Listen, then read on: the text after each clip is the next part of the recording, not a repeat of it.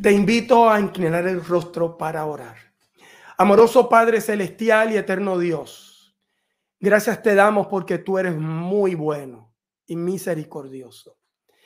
Gracias te doy porque en medio de las dificultades, de las pruebas, de los sinsabores, Señor, tu inmenso amor nos ha alcanzado. Te agradezco porque tú no nos has dejado solos. Señor, y ahora al abrir tu palabra en un nuevo sábado, en un nuevo año, que tu palabra se renueve en nuestras vidas, que me dé fortaleza, que me dé ánimo, que me dé energía, que me dé deseo de presentar la palabra con poder, sabiduría del cielo. Señor, y que la palabra pueda llegar poderosa a los oídos de los que nos están escuchando, pero también a sus corazones, para moverlos a el ánimo, moverlos a la esperanza, moverlos a la fuerza de trabajar por ti en medio de las dificultades. Gracias por las lecciones del libro de Hebreos. Gracias porque nos damos cuenta que tú diriges a tu pueblo. Gracias Señor por tu amor. Bendice a aquellos que están enfermos. Dale paz, dale fortaleza. Y sobre todas las cosas, Señor, inspíralos en esta hora. En el nombre y por los méritos de Jesús. Amén. Querido amigo, es un privilegio poder estar contigo y estoy feliz eh, de que tú te hayas quedado con nosotros y que sigas en nuestra sintonía. Eh, Félix nos dice que ya está listo para recibir la palabra de Dios. Eh, Kenia Beltrán también nos dice, estoy lista. Marisol Blandón dice, listo. Juan Carlos Niño nos dice, listo. Y estoy feliz que Juan Carlos está con nosotros.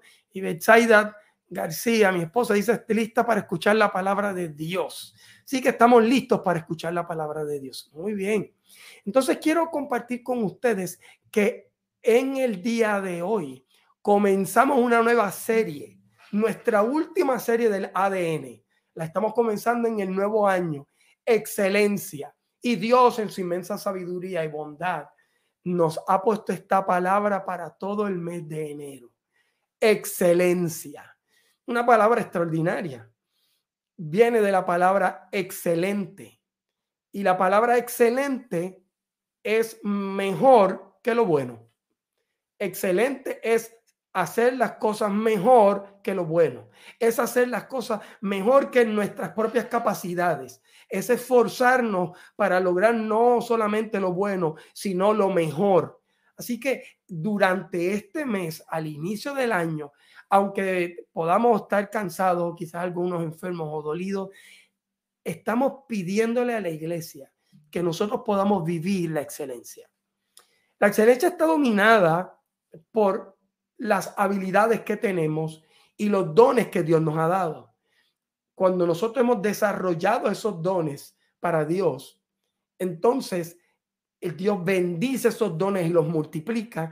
Y aquello que nosotros podemos hacer más o menos bien, o bien, Dios nos capacita para hacerlo de forma excelente.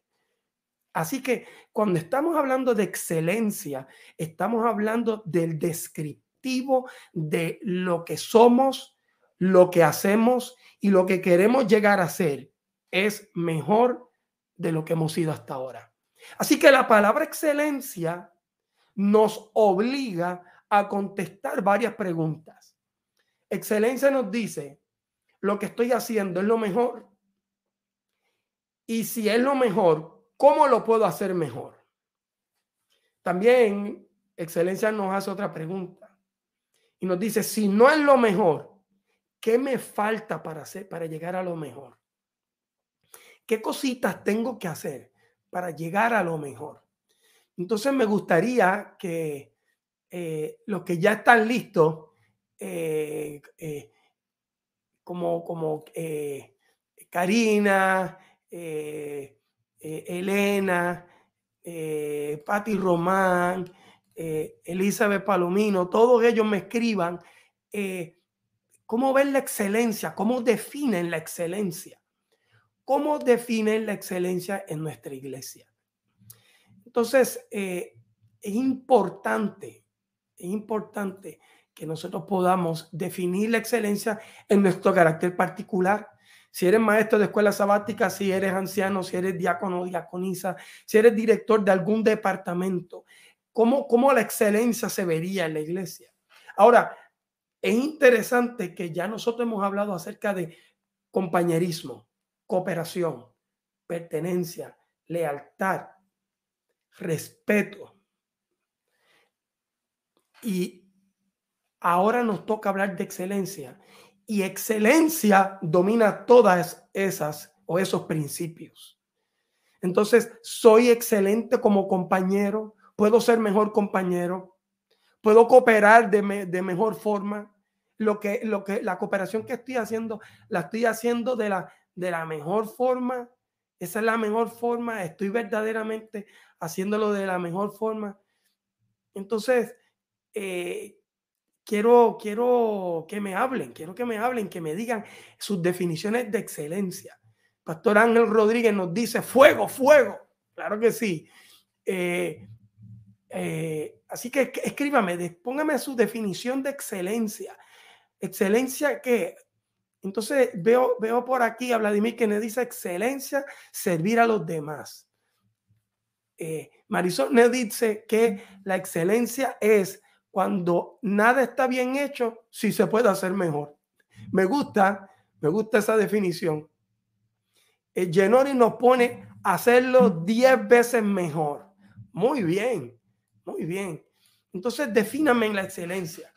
Gracias por todos aquellos que están conmigo y que me están ayudando.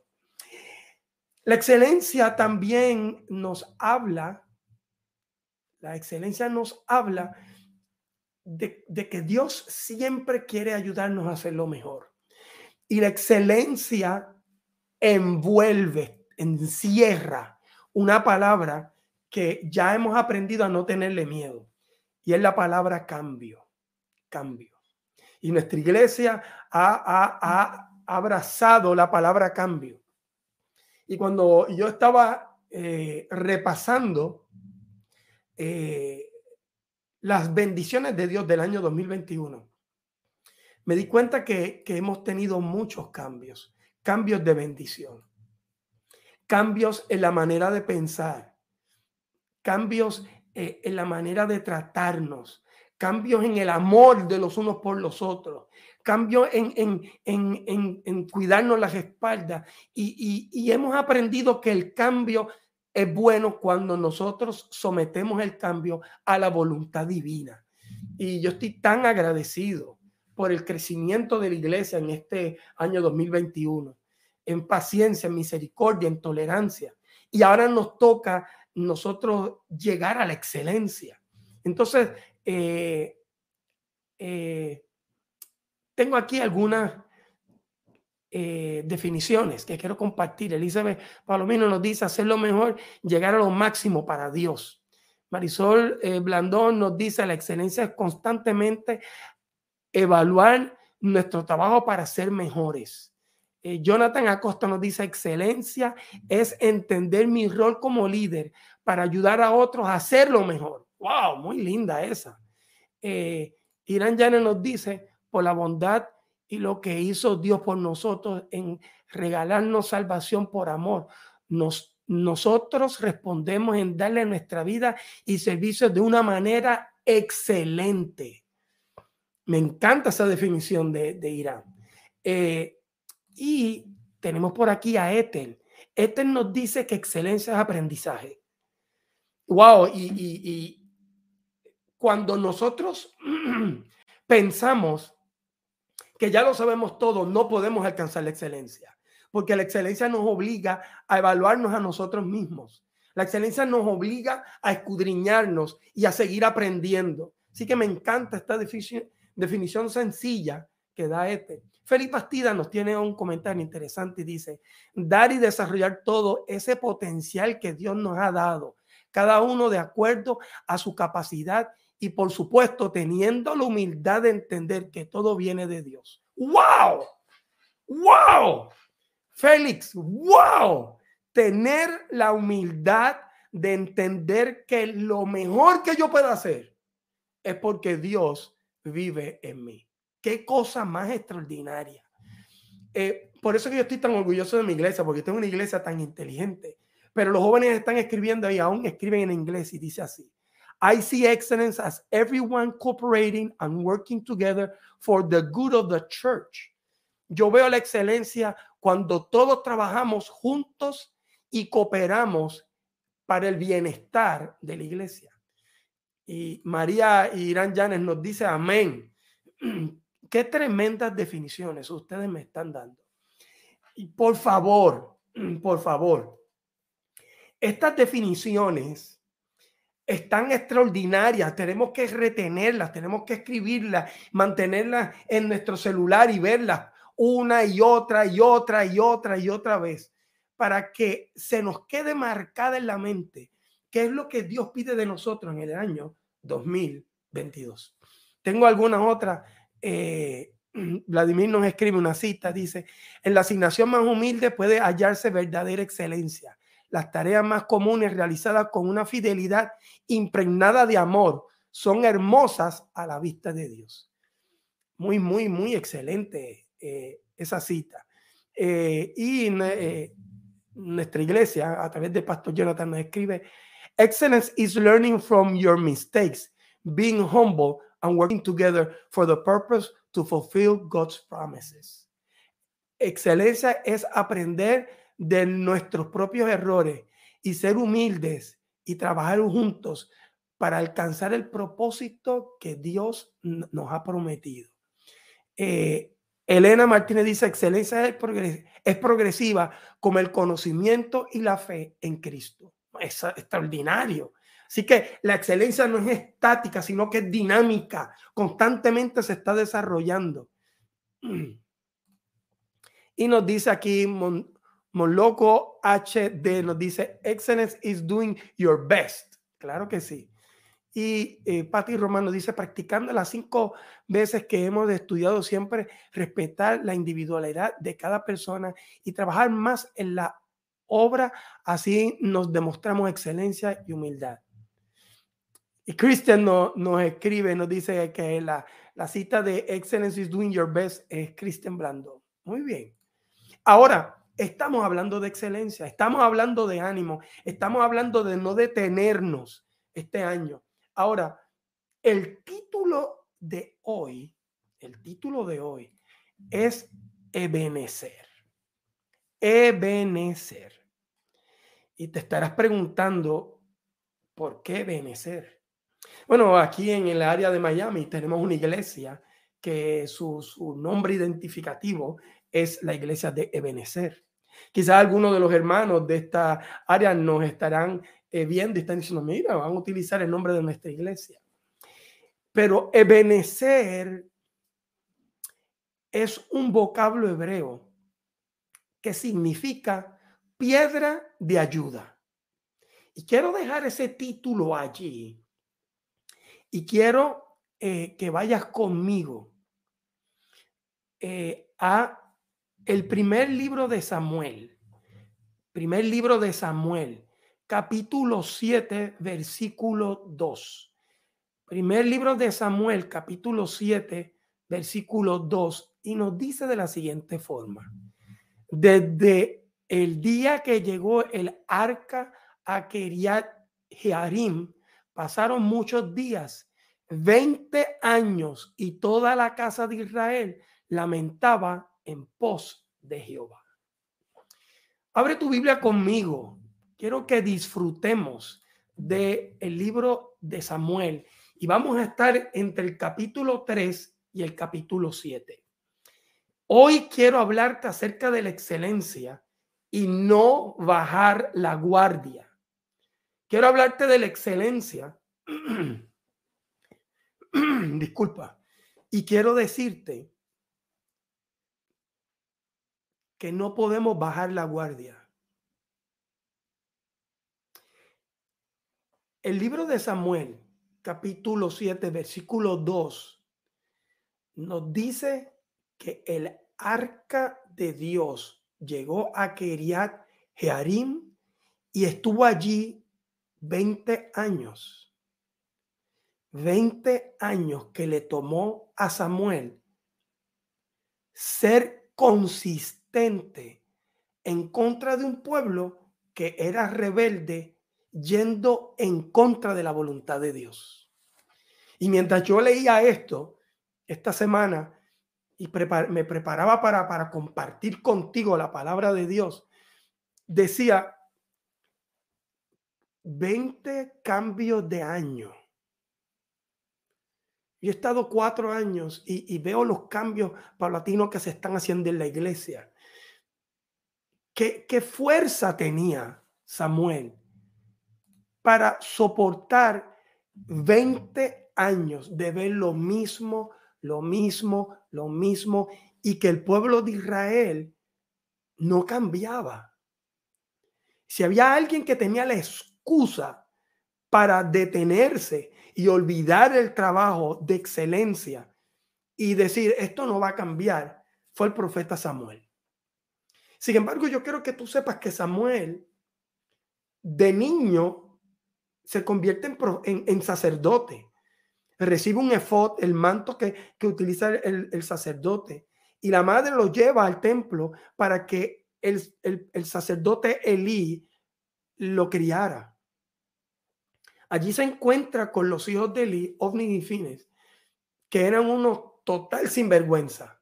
Sin embargo, Ana, su madre, cumpliendo el propósito para el cual le había pedido su hijo a Dios, lo devuelve al templo como un acto de fidelidad. Así que en el, en el tiempo de, de, Samuel habían personas fieles. Aunque el Cana tenía dos mujeres y era sacerdote, que eso era ya una locura. Eso no estaba contemplado en los ojos de Dios. Eso nos dice dónde estaba el pueblo. De todas maneras, el Cana quiere, quiere ser fiel a Dios y viene a hacer sus votos. Y ahí es que viene Ana y derrama su alma a Dios. Y Elí piensa que, eh, que está eh, borracha. Y ella le dice, no, es que, es que no tengo un hijo. Y él le promete un hijo de parte de Dios y Dios cumple la promesa.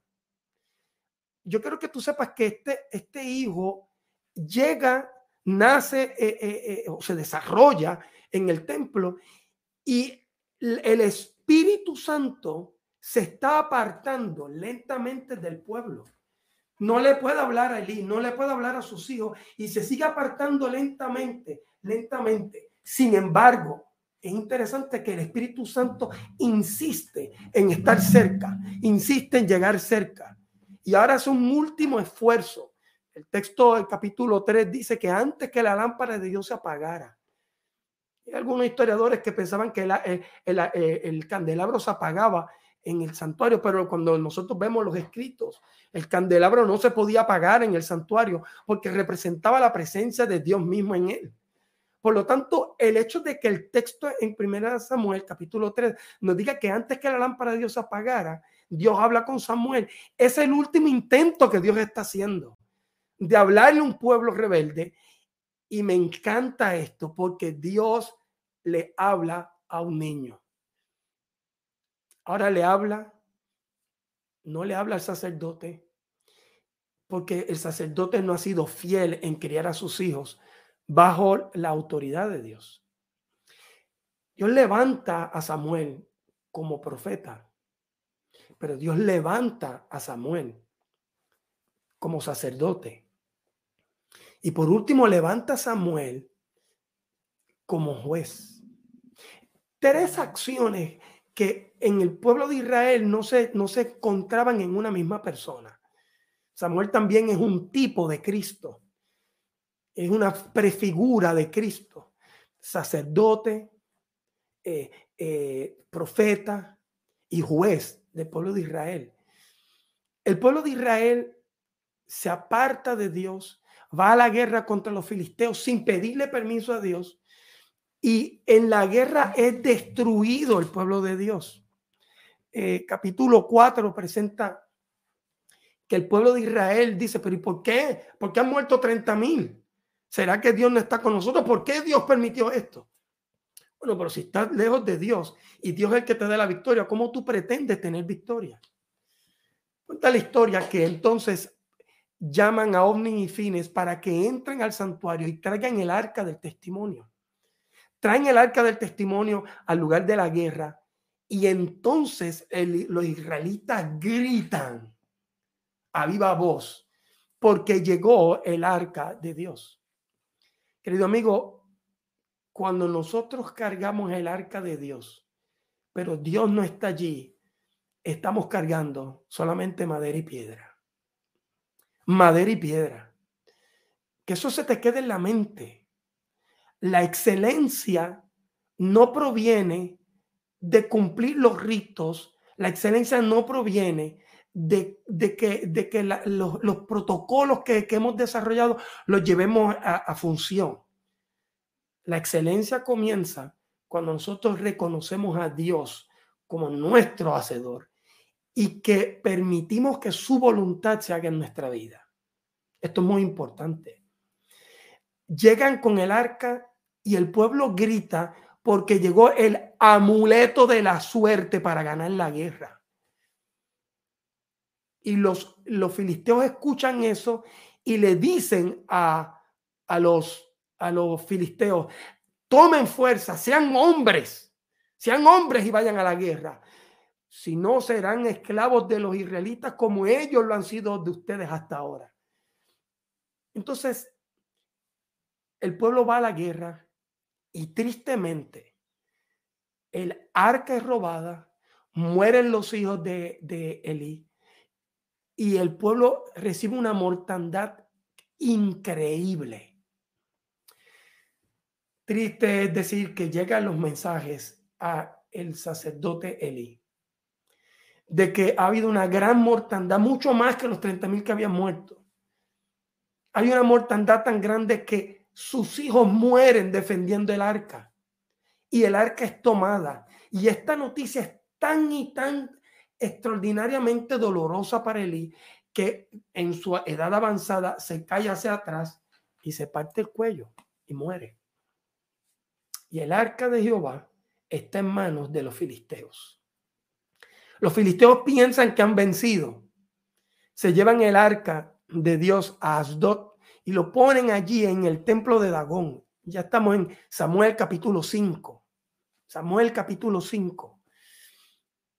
Y allí ponen el arca frente al dios Dagón, que es una figura de pez eh, con, con cuerpo de hombre cabeza de pez y cuerpo de hombre. Y al otro día amanece Dagón tirado, postrado frente al arca de Dios.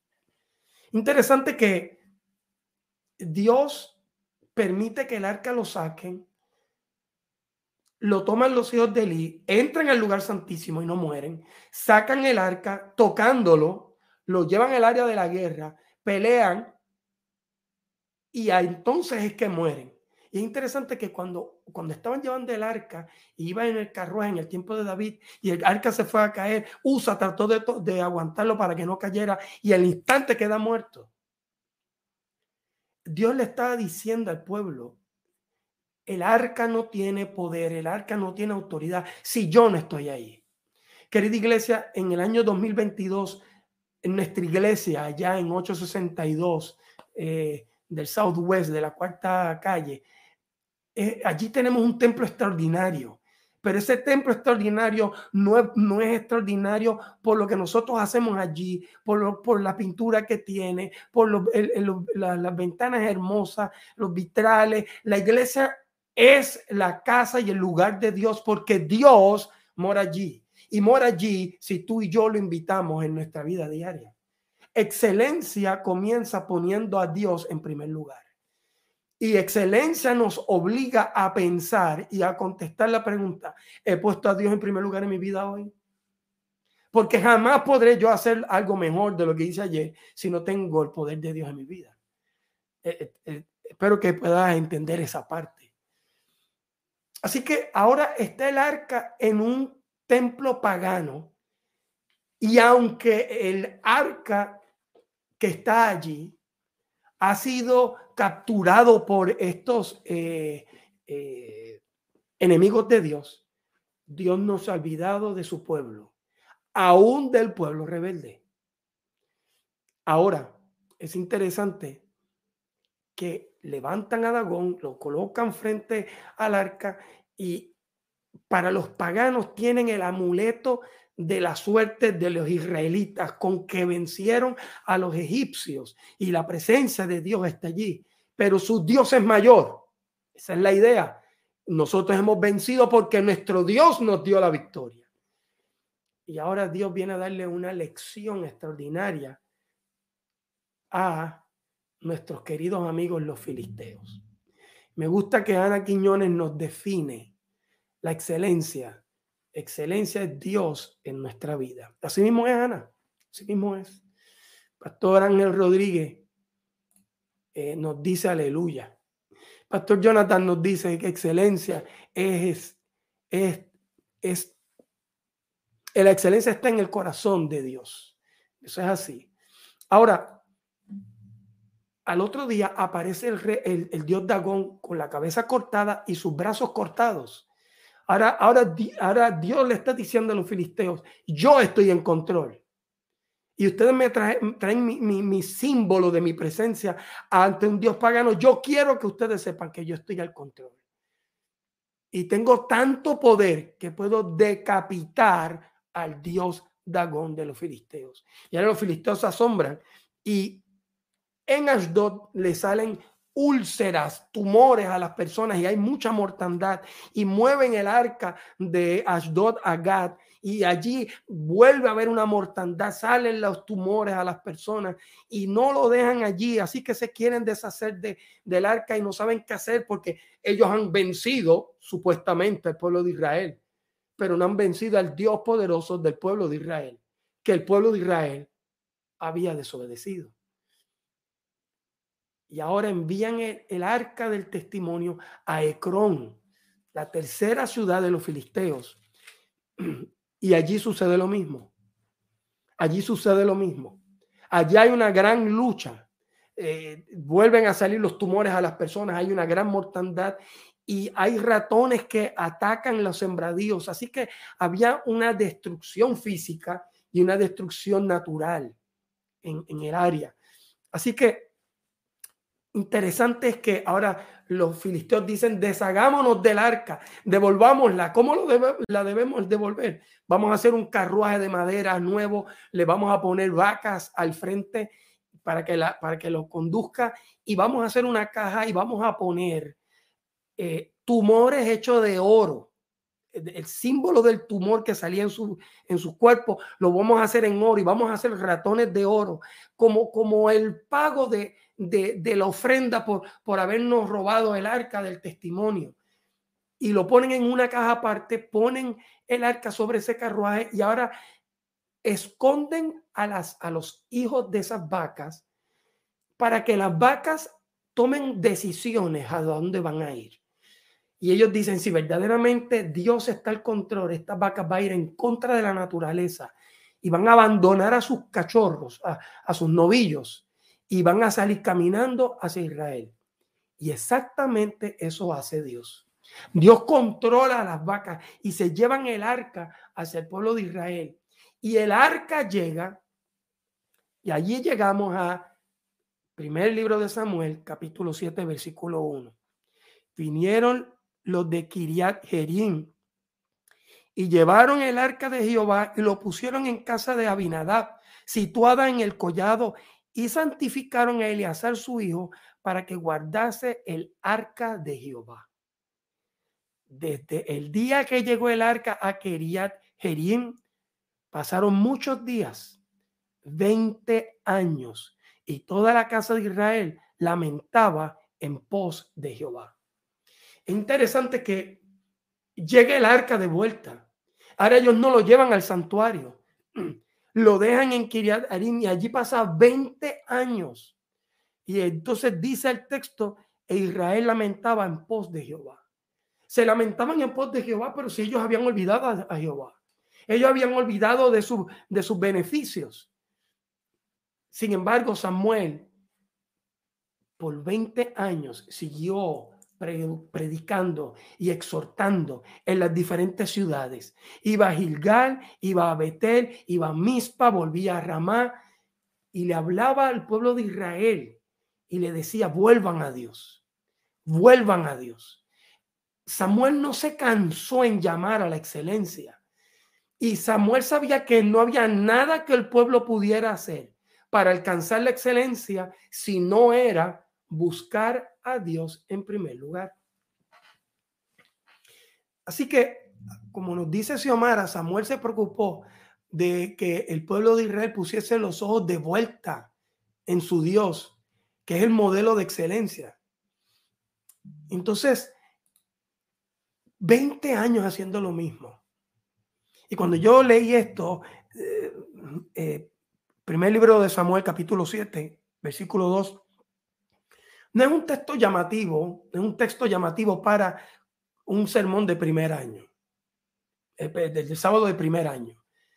no, no, no hace sentido, no, no es inspirador, no, es lo mismo, lo mismo, lo mismo, lo mismo, lo mismo, lo mismo, lo mismo por 20 años. Sin embargo, sí es un mensaje para hoy. Dios me detuvo aquí y Dios me dijo, si Samuel tuvo la capacidad, si Samuel tuvo la entereza, si Samuel tuvo el, el ánimo de estar 20 años predicándole al pueblo de Israel para que se volviera Dios y comenzara los, los, principios de excelencia, Avi, tú puedes seguir predicando en la iglesia Miami Central. Y yo tengo que alabar y glorificar el nombre de Dios porque yo he visto la mano de Dios obrando en nuestra iglesia en el año 2021. Si tú has visto la mano de Dios obrar en el año 2021 y tú quieres ver la mano de Dios obrar en el 2022, ponme allí, gloria a Dios, amén, la he visto. Quiero que escribas tus comentarios. Yo he visto la mano de Dios obrando en nuestras vidas, llevándonos a, la reconciliación entre los hermanos, aprendiendo a tener paciencia los unos con los otros. He visto en el año 2021 cómo hemos alcanzado metas que nos hemos trazado durante este año para la honra y la gloria de Dios, entre las cuales está el poder transmitir de forma efectiva. lo que estamos viendo ahora. Pero hemos alcanzado mucho más que poder tener una transmisión. Y Dios quiere hacer muchas cosas por nosotros. Eva Celedón nos dice, gloria a Dios. Esperanza Uriarte nos dice, amén, aleluya, gloria a Dios. Claro que sigue, sigue, sigue escribiéndonos. nos pone en las manos, sí, gloria a Dios. Marjorie nos dice, gloria a Dios. Y yo he visto cómo Dios se ha manifestado en tu vida. Eh, y cuando veo a Marjorie, veo el gozo y la alegría y su éxito, digo, gloria al nombre de Jesús. Betsy García nos dice, la mano y la misericordia de Dios se ha pasado, paseado por la iglesia y en nuestras vidas. Aleluya. Claro que sí. Tita Fonseca. Eh, Tita Fonseca nos dice, yo he visto la mano de Dios, aleluya, gloria a Dios. Eh, eh, Mari Beltrán nos dice amén. Ana Quiñones, Ana Quiñones, he visto la mano de, Dios obrar en mi vida, amén. Así que eh, Patti Román también nos dice gloria a Dios, Pedro Sandoval nos dice gloria a Dios. Pero querido hermano, si queremos ver la gloria de Dios obrar de una forma maravillosa, extraordinaria, sobrenatural en nuestra iglesia en el año 2022, nosotros necesitamos hacer, tomar la decisión que tomó el pueblo de Israel. Y es que llegan a donde Samuel. Samuel los llama Mispa y allí, después de 20 años hablándole al pueblo, entonces el pueblo, eh, eh, Samuel lo reúne ante sí. Es interesante, por, porque esto es tan importante, es interesante esta cita, eh, esta porción de la palabra de Dios, porque el pueblo de Israel estaba dominado por los filisteos y tenían sus imágenes en sus casas y aunque estaban buscando a Dios, todavía tenían sus imágenes en sus casas. El culto eh, de eh, los dioses paganos del tiempo de, los filisteos eh, era un culto extraordinariamente adverso. Era, era sexualidad abierta en el culto. Y para esto había unas mujeres llamadas mujeres santas que se prestaban a la sexualidad en medio del campo abierto. Y en los lugares elevados, allí habían cultos donde eh, eh, era un, eh, deterioro sexual, pero, pero rampante, rampante. Ese, ese era, eso era el, el, culto que se estaba llevando a cabo y, y, eran, ellos eran fascinados. El pueblo de Israel estaba fascinado, dominado con la sexualidad religiosa. Así mismo dije, sexualidad religiosa. Eh, entonces, qué triste que, que el pueblo de Israel estaba viviendo eso. Así que el llamado de Samuel era un llamado bien difícil. Y cuando yo miro hoy eh, la, la, cultura en la cual tú y yo estamos viviendo aquí en Miami, es una cultura exactamente a la filistea. Tú sabes de qué yo estoy hablando. Tú sabes de qué yo estoy hablando. Tú sabes de, las luchas que estamos teniendo para mantener nuestra mente limpia y sana delante de Dios, con lo que vemos, con lo que oímos, con lo que escuchamos en, en, diferentes plataformas. Eh, cuán fácil es encontrar la sexualidad rampante, eh, la, música urbana, cuán, cuán denigrante se ha convertido hacia el sexo de, eh, femenino y, y cuánto cuánta juventud está corriendo detrás de esta música. Nosotros necesitamos convertirnos cada uno de nosotros en, Samuel, llamándonos unos a otros a la excelencia. A eso es que Dios nos llama en el año 2022. El pueblo acepta y poco a poco, paso a paso, Samuel con su paciencia yendo a Betel, yendo a Gilgal, volviendo a Mispa, volviendo a Ramá y volviendo a Betel y volviendo a Gilgal y hablando unos a otros y hablando en grupos pequeños y hablando a la familia y hablando a la ciudad entera, hasta que el pueblo entiende que la excelencia viene a cuando yo me someto a la voluntad de Dios. Y ahora llegan humildes cansados de estar pagando impuestos altos a los filisteos, cansados de, la, falta de saciedad, de, de la satisfacción de poder estar bien con su Dios. Y ahora humillados, tristes, pero reconociendo que hay un Dios bueno que los ama, llegan a la presencia de Samuel en Mispa y hacen voto de honra a Dios. Ahora, amigo, nosotros necesitamos entender que hacer voto de honrar a Dios en, en aquel tiempo era hacer un voto de independencia del poder dominador de los filisteos. Dominio que tenían sobre la siembra, sobre la vida, sobre el terreno, sobre las acciones y sobre la religión. Y cuando el pueblo de Israel decide adorar al verdadero Dios, como el profeta que nos ha dado, nos ha cansado en 20 años.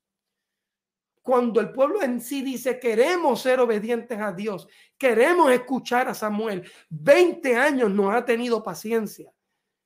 Entonces los filisteos dicen, esta gente se están independizando de nosotros, tenemos que destruirlos. Y vienen a atacar al pueblo de Israel. Y el pueblo de Israel, gloria al nombre de Jesús, confía en el profeta y le dicen al profeta, intercede por nosotros. Intercede por nosotros para que la obra de Dios sea poderosa en nuestra vida y nosotros seamos fieles. Hermanos, ustedes no saben, eh, se me hace un nudo en la garganta que, que la iglesia le diga a los líderes, oren porque queremos ser fieles. Eso es excelencia. Eso es excelencia. Cuando la iglesia entiende y, no tiene que ser reprendida de la plataforma, sino que la iglesia viene a decir, quiero ser fiel, oren para mi fidelidad, oren para fuerza, oren porque quiero hacer lo mejor para Dios, oren porque yo quiero ser victorioso. Eso es excelencia. Y yo me imagino que el corazón de Samuel estaba rebosante y Samuel ora por el pueblo. Y dice el versículo eh, eh, versículo 8 del capítulo 7 del primer libro de Samuel dice, y entonces dijeron los hijos de Israel a Samuel, no ceses de clamar por nosotros a Jehová nuestro Dios para que nos guarde de la mano del filisteo. Y Samuel tomó un cordero de leche y lo sacrificó entero en holocausto a Jehová y clamó Samuel a Jehová por Israel y Jehová oyó. Querido hermano, ese es el texto que que, quería llegar. Y Jehová oyó. Jehová oye. Y Jehová por 20 años está motivando a Samuel, motivando, no te des por vencido, no te canses, mantén la excelencia. Y, y este hombre se convierte en un adulto esperando el cambio del pueblo. Qué paciencia, qué amor, qué ternura. Mensaje para los líderes nuevos para el 2022 nosotros necesitamos ejemplificar a Samuel. Un Samuel que, que, con paciencia llamaba a la renovación, que con amor llamaba a la transformación, pero paciente para que las personas pudieran tomar decisiones por sí solas y pudiesen serle fieles a Dios. Si hay algo que nosotros como líderes tenemos que aprender este año es a ser líderes como Samuel, constantes en la oración, constantes en la fe en Dios de que obrará el cambio en aquellas personas a las cuales dirigimos y, y humildes para que cuando se lleve a cabo el cambio de corazón podamos nosotros interceder para la victoria final. Qué llamado extraordinario nos hace Dios al comienzo del año 2022. Ahora, ¿Qué sucede? Sucede que Dios oye. Y quiero leerle la palabra de Dios porque me encanta. Versículo dice, y aconteció que mientras Samuel sacrificaba el holocausto, los filisteos llegaron para pelear contra los hijos de Israel. Mas Jehová tronó aquel día con gran estruendo sobre los filisteos y los aterrorizó y fueron vencidos delante de Israel cuando nosotros leemos esto, Dios truena desde el cielo. Esto, esta historia es muy poco conocida. El estruendo del cielo es tan grande que estremece a los ejércitos de los filisteos. Y ahora ha llegado el momento de Dios poder defender a su pueblo. Es interesante que no necesitan el arca para que Dios defienda a su pueblo.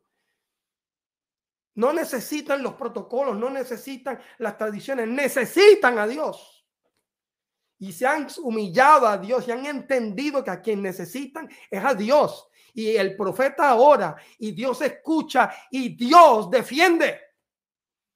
Hermano, tengo gozo, tengo alegría, tengo entusiasmo para el año 2022 porque hay un Dios que nos está escuchando y hay un Dios que nos va a ayudar a seguir adelante para salvar a las personas que están presos de la cultura filistea hoy día. Qué hermoso es que Dios defiende al pueblo que se humilla delante de él. Me encanta, me encanta esta, esta historia. Y ahora no solamente Dios los defiende, sino que Dios comparte el éxito. Versículo 11. Y saliendo los hijos de Israel de Mizpa, siguieron a los filisteos, hiriéndolos hasta abajo de Betcar.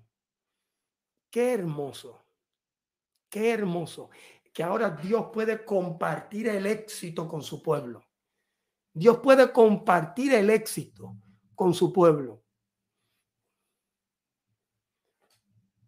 Gloria al nombre de Jesús. Gloria al nombre de Jesús. Señor es bueno. Dios comparte el éxito con nosotros. Y ahora llegamos al versículo 12 llegamos al versículo 12. Y el versículo 12 lee de la siguiente forma. Tomó luego Samuel una piedra y la puso entre Mispa y Zen.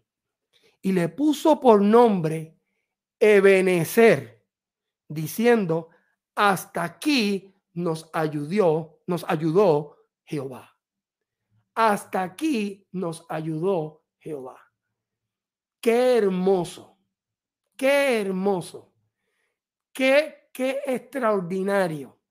Y ahí es donde sale el título de nuestro tema, Ebenecer. Y ahora cuando yo miro atrás, yo tengo que decir que en medio de cuarentena, en medio de muerte, en medio de dificultad, en medio de enfermedad, en medio de escasez, en medio de, de, pandemia, en medio de, del dolor, en medio de, circunstancias difíciles, en medio de, conspiraciones extraordinarias y demás, hasta aquí nos ha ayudado Jehová. Ebenecer, iglesia, ebenecer, que hoy primero de enero 2022, nosotros podemos poner un, un, hito en nuestra casa, poner un símbolo que digamos, Dios ciertamente ha estado con nosotros. Por lo tanto, en el año 2022 ciertamente estará. Y como decía Vladimir, sí, yo tengo ánimo. Estoy enfermo, todavía estoy dando positivo a COVID, pero tengo ánimo, tengo fuerza. ¿Por qué? Porque conozco un Dios que si como líder, como Samuel, tengo paciencia, oro al Señor, trabajo uno a uno y, Dios va a obrar. Entonces, excelencia lo vemos cuando nosotros como líderes creemos en el Dios de tal forma que le permitimos a Él obrar en su tiempo. Él obrará. Iglesia, y Dios quiere obrar en nosotros en el año 2022. Hasta aquí nos ha traído Jehová y ciertamente nos conducirá al éxito. Hasta aquí nos ha ayudado Jehová y ciertamente nos va a dar el éxito este año. No debemos tener miedo al futuro porque Dios nos dirige. Dios nos dirige. Dios nos da la fuerza. Hasta aquí nos ayudó el Señor. Samuel estableció la piedra. Y qué hermoso es lo que sigue diciendo versículo 15, y juzgó Samuel a Israel todo el tiempo que vivió. Y todos los años iba y daba vuelta a Betel, Gilgal, a Mizpa, y juzgaba a Israel en todos estos lugares. Después volvía a Ramá, porque allí estaba su casa, y allí juzgaba a Israel, y edificó allí un altar a Jehová. ¿Qué encontramos en esta historia? Encontramos un profeta que por su consistencia y por su excelencia mantenida en conexión con Dios, Dios obra en él un cambio en el pueblo y Dios le trae paz. Y ahora lo que hace el, resto del ministerio de Samuel es administrar la paz en el pueblo de Dios, en el pueblo fiel de Dios administrar la paz. Dios se radicó en el periodo de Samuel a los filisteos y ellos tuvieron paz en ese tiempo. Entonces la pregunta es, tú y yo, tú y yo, al comienzo de este año, ¿qué, perspectiva tenemos? Quiero terminar en esta hora Quiero terminar con la cita favorita de mi suegro, que descansa en el Señor. Interesante por demás, que se encuentra en el libro de Hebreos, que vamos a estar estudiando durante todo este trimestre. Se encuentra allí en Hebreos capítulo 10, versículo 35 al 39. Y con esto quiero alentar a la iglesia al principio del año. No perdáis pues vuestra confianza que tiene grande galardón, porque os es necesaria la paciencia para que habiendo hecho la voluntad de Dios, obtengáis la promesa. Porque un poquito y el que ha de venir vendrá y no tardará. Mas el justo vivirá por la fe. Y si retrocediere, no agradará mi alma pero nosotros no somos de los que retrocedemos para perdición del alma, sino de los que tienen fe para preservación de ella. Entonces, querido amigo, Dios nos ha llamado a que nosotros no perdamos la confianza en Dios. No importa lo que veamos en este año 2022. Sabemos que las situaciones muy probablemente no mejoren para bien, para que nosotros podamos decir, ah, podemos vivir como vivimos en el 2016, 17, en paz. Puede ser que no. Pero no podemos perder la esperanza porque tiene grande galardón.